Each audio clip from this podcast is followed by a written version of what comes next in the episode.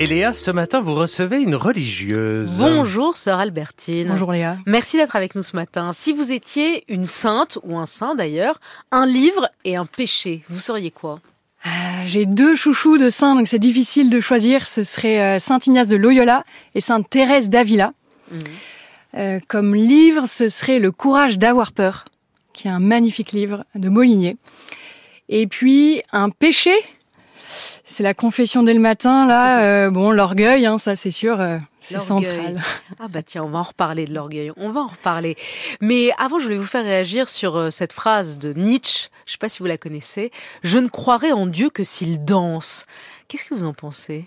Je crois que Dieu danse. En tout cas, si ça touche à la question euh, de la joie, de la liberté, eh bien, euh, moi, je crois en ce Dieu.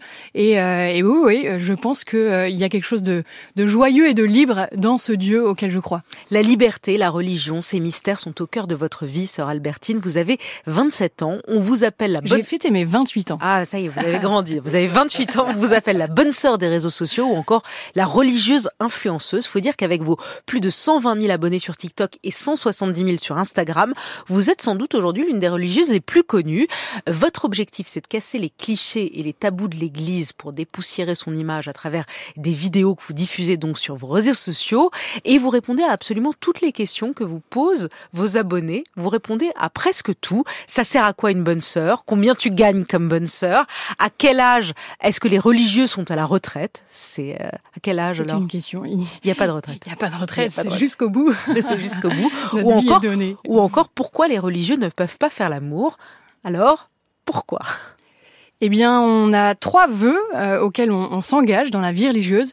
C'est la pauvreté, la chasteté, donc le célibat, et puis euh, l'obéissance. Et on, il y a quelque chose d'une disponibilité dans la chasteté. Euh, c'est pas un, un refus ou un manque d'amour. Au lieu de, de donner de vivre l'amour avec une personne, mais en fait, on choisit de le vivre avec l'humanité. Donc, il y a quelque chose de très beau dans cette vie euh, donnée. Euh, mon souci, c'est les affaires de Dieu. Et je donne ma vie pour le monde à travers euh, ce don à Dieu. Votre chemin est assez étonnant. Vous faites partie de la communauté du Chemin Neuf, une congrégation religieuse créée il y a 50 ans. Vous avez grandi à Lille dans une famille catho, plutôt conservatrice, mais bon, pas. Ah bon pas- je, je sais pas, c'est ce que c'est ce que j'ai lu. Mais enfin, plutôt catho. Plutôt catho. oui, oui, Enfance normale, vous aimez sortir, voyager, vous faites beaucoup de sport, du tennis notamment. Bac en poche, vous débutez des études de finance à Paris. Euh, vous trouvez même un job euh, dans la finance un temps, dans un cabinet de conseil. Vous avez un copain, un amoureux, bref, une jeune fille euh, comme toutes les autres jeunes filles de, de, de 20 ans. Et soudain, à 24 ans, vous quittez tout, le copain, la finance, pour le Christ. C'est bien ça? Ouais, c'est étonnant. Hein. Et pourtant, euh, justement, moi, j'aime bien montrer à quel point euh, j'avais une vie normale avant. Alors, je considère ma vie toujours euh, normale, avec un choix atypique, c'est sûr. Euh, mais euh, parfois, on a l'impression que les religieuses sont nées euh, bonnes sœurs, euh, avec un voile sur la tête. Bon, alors, j'en ai pas, mais euh, comme si tout était tracé. Et euh, en fait, non. Il y a quelque chose, un moment où, euh, voilà, où j'ai vécu un déclic. C'est quoi? Euh, C'est un moment, ça a été un appel, comme on dit, vous avez- vous êtes senti appelé euh, nuit de pleine lune ou ça a été progressif Euh, Il y a quand même eu un moment assez précis où en fait j'ai compris que dans la vie il y avait deux chemins. C'est Saint Augustin qui nous parle de ça. Il y a une voie euh, qui est celle de, de l'amour de soi qui conduit à l'oubli de Dieu. Et puis l'autre chemin, c'est celui de l'amour de Dieu qui conduit à l'oubli de soi, au don de soi. Et pour moi, c'était clair que euh, c'était cette vie-là qui allait me rendre heureuse. Euh, J'avais envie de d'aimer Dieu pour me donner et que c'était dans la vie religieuse que ça allait euh, se vivre pour moi. Pourtant, enfant, vous n'aviez pas eu d'attirance particulière pour la religion. Vous disiez même que vous vous ennuyiez à la messe. Ouais, alors il y avait quelques figures de saints qui me parlaient, justement Mère Teresa, Sœur Emmanuel, l'abbé Pierre. C'était des modèles qui, quand même, il y avait quelque chose qui me donnait envie chez eux. Mais non, c'était pas, c'était pas tout tracé en tout cas. Et il a compris, votre petit ami de l'époque, euh, que vous le quittiez pour le Christ ou ça a été Ah, c'est quand douloureux même euh, particulier. En même temps, je, je lui avais dit que la question était là. C'est pas sorti de nulle part comme ça. Donc euh, le terrain était préparé. Hmm. Vous intégrez donc le noviciat pendant deux ans, puis vous prononcez vos vœux dont vous nous avez parlé, euh, et vous allez dans la communauté du chemin neuf à Lyon. Euh, vous dites d'ailleurs, vous, vous dites à l'origine, j'avais, j'étais un peu flippée d'être religieuse, d'être bonne sœur. Vous aviez l'impression que une bonne sœur, c'est souvent, je vous cite, hein, moche, vieille, cloîtrée, qui n'est bonne qu'à repasser les chemises des prêtres. Les chemises des prêtres ou faire de la confiture aussi. voilà. les clichés. Et c'est vrai que euh, bah c'était pas très attirant quoi. Tout ce que je connaissais euh, me donnait pas envie.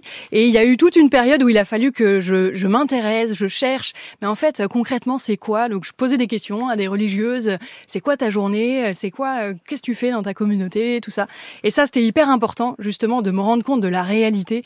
Et là, ça m'a donné envie. Et puis justement, en septembre 2021, et on en vient à ce parce que pourquoi on vous a ce matin? Parce que vous êtes la star des réseaux sociaux et que plein de jeunes vous suivent sur les réseaux. Euh, comment ça, comment c'est arrivé? Eh bien, vous arrivez à Lyon après une année passée dans une abbaye sans téléphone portable. Vous commencez une mission dans un lycée où vous devez leur euh, faire des cours de catho. Et là, c'est le choc pour vous. Vous n'avez plus les codes pour parler à la jeunesse. Pourtant, vous êtes jeune, vous avez leur âge, mais vous n'arrivez plus à leur parler. Il y a un truc de cassé. Et là, vous avez une idée géniale qui est de faire une vidéo pour répondre d'ailleurs à la question une bonne sœur, ça sert à quoi?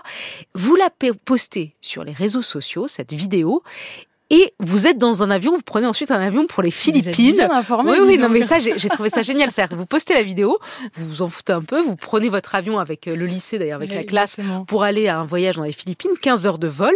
Là, vous arrivez, vous rallumez votre portable et vous voyez que votre vidéo a littéralement explosé. Et on va l'écouter. Donc, la première vidéo de Sœur Albertine.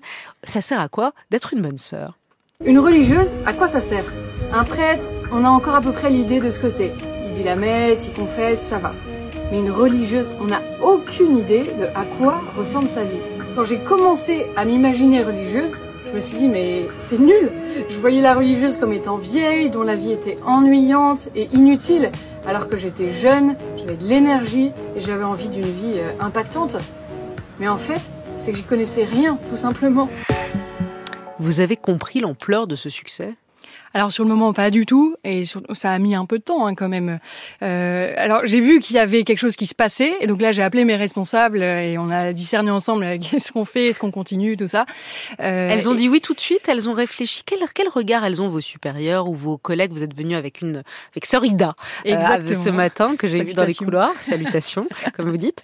Euh, il y a de il y a de l'incompréhension. Il y a il regarde ce truc bizarre. Ils disent c'est les lubies de Sœur Albertine, ces vidéos sur sur TikTok ou euh, il y a peut-être de la jalousie, je sais pas. Euh, comment comment ça réagit? Alors euh, c'est quelque chose d'assez nouveau, donc c'est vrai que ça demande un peu de souplesse, de chercher, mais en fait comment on va avancer avec cette nouveauté? Euh, mais je crois que les supports changent et, et c'est normal et il faut s'adapter.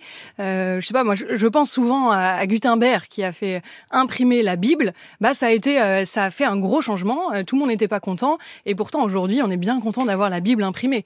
Donc il y a un peu de ça. Il faut s'adapter, il faut avancer avec les nouveaux supports et le message de fond reste le même, reste celui du Christ d'il y a 2000 ans. Mais c'est du prosélytisme que vous faites? Ça, c'est drôle parce que on me pose souvent cette question et pour être tout à fait honnête, je comprenais pas pourquoi on me posait cette question. Ça me paraissait évident que c'était pas le cas.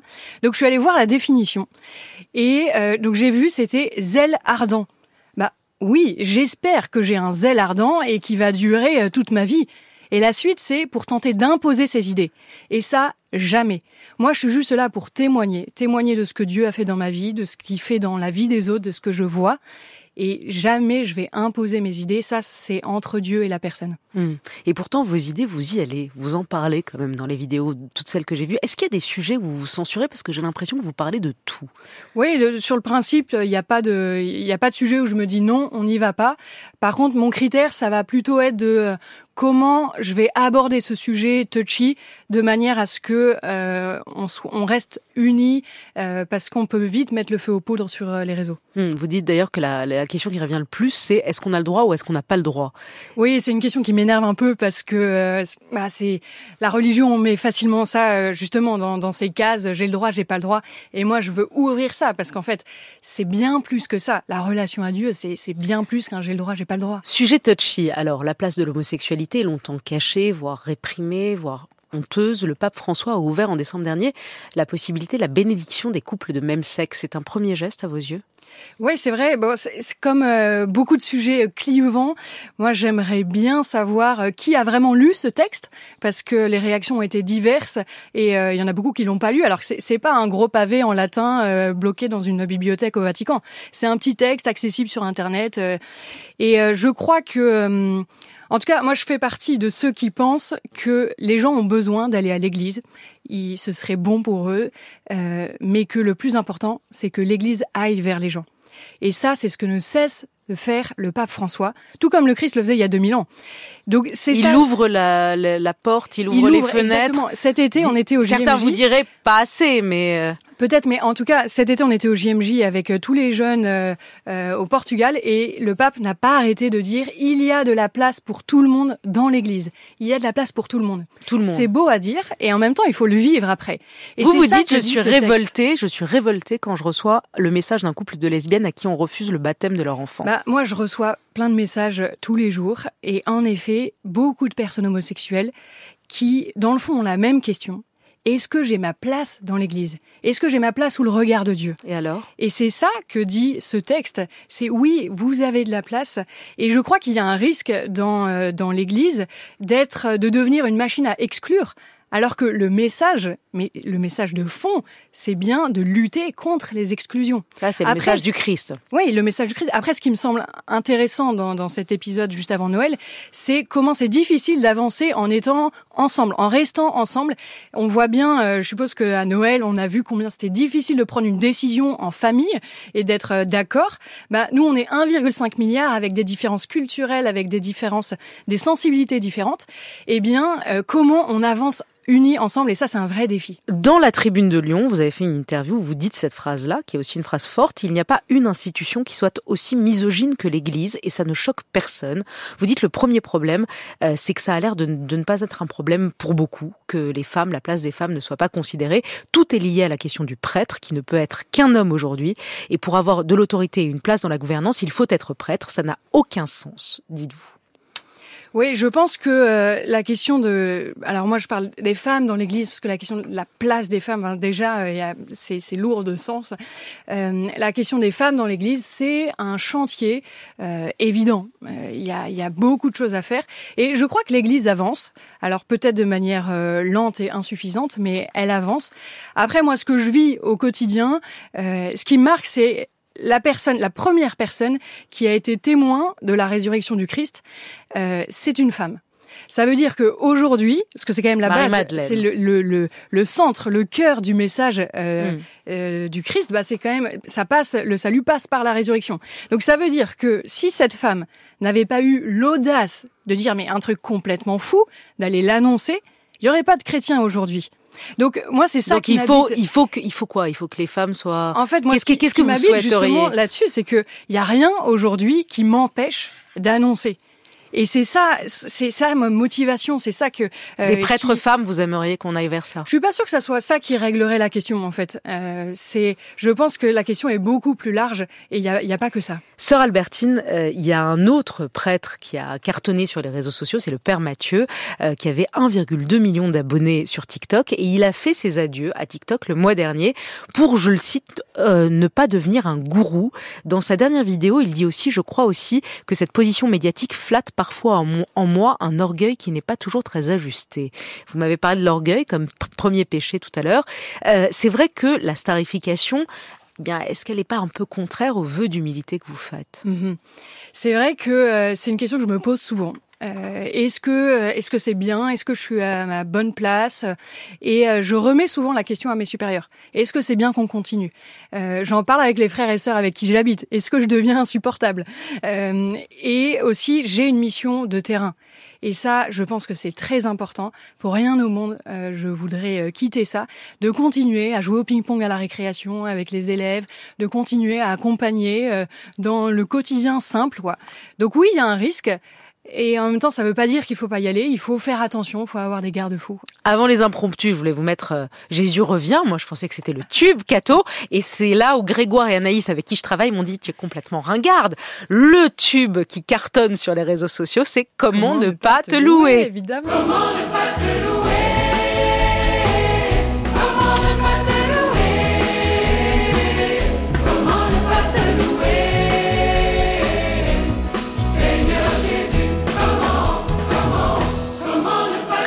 Voilà, alors ça, ça, je crois qu'il y a des... Euh, euh, des dizaines de versions qui cartonnent partout de, de cette chanson Vous qui voyez vient. que Dieu danse. Et voilà. Dieu danse, qui vient d'un prêtre d'origine camerounaise et qui littéralement explose sur tous les réseaux sociaux. Les impromptus donc, question rapide, réponse j'espère rapide. Albertine, c'est votre vrai prénom? Oui, mes parents sont originaux. Euh, Comment croire en, continuer à croire en Dieu quand on voit tous les malheurs du monde? Ça, c'est une question qui revient euh, très souvent. Et euh, je vous conseille de regarder une conférence qui se trouve sur YouTube du Père Daucher. Euh, pourquoi Dieu permet-il le mal? Et euh, les réponses sont très claires dedans. Hmm. Donc, Comment continuer à croire en Dieu après Auschwitz, par exemple? Ça a Ouais. été une question euh, qui se posait. Et... Et euh, Elie Wiesel ou, ou Primo Levi en ont, en ont parlé. Ça fait du sport, une religieuse? Ah oui, tout à fait. Enfin, en fait, c'est comme elle veut. Vous Mais, courez euh, tous les jours une heure et demie. cours- Non, non, non. Alors là, c'est. euh, Ça, c'est un peu trop, c'est fantasmagorique. ouais. C'est un journaliste qui est un tout petit peu exagéré. Benoît XVI ou le pape François? Ouais, bah, celui qui est vivant, pas Pape François. Sœur Emmanuel ou l'abbé Pierre? Ah, ça, c'est difficile. Euh, Sœur Emmanuel, Marie ou Marie-Madeleine? Marie-Madeleine, TikTok ou YouTube YouTube. C'est vrai que quand vous recevez des messages de drague sur les réseaux sociaux, vous demandez des excuses Oui, c'est vrai. et ils vous les font La plupart du temps, oui. Avouez-nous une mauvaise pensée, sœur Albertine. Euh, une mauvaise pensée, oh là là. Mais c'est vraiment la confession ce matin. Euh... Dans quel type? Hmm. Bon, vous avez pas. Il y en a plein. Vous n'avez Ah, pas si, de mauvaise pensée. Non, mais c'est pas grave. Pour terminer, je vais sortir de ma question habituelle qui est Et Dieu dans tout ça, qui est la question Jacques Chancel, pour vous demander Et le diable dans tout ça? Et le diable dans tout ça, euh, moi je crois vraiment qu'il existe et qu'il faut lutter contre et que euh, on a Dieu à nos côtés pour. Sœur Albertine, vous pouvez aller sur Instagram ou sur TikTok pour suivre ces vidéos. Merci d'avoir été avec nous. Merci pour Belle journée.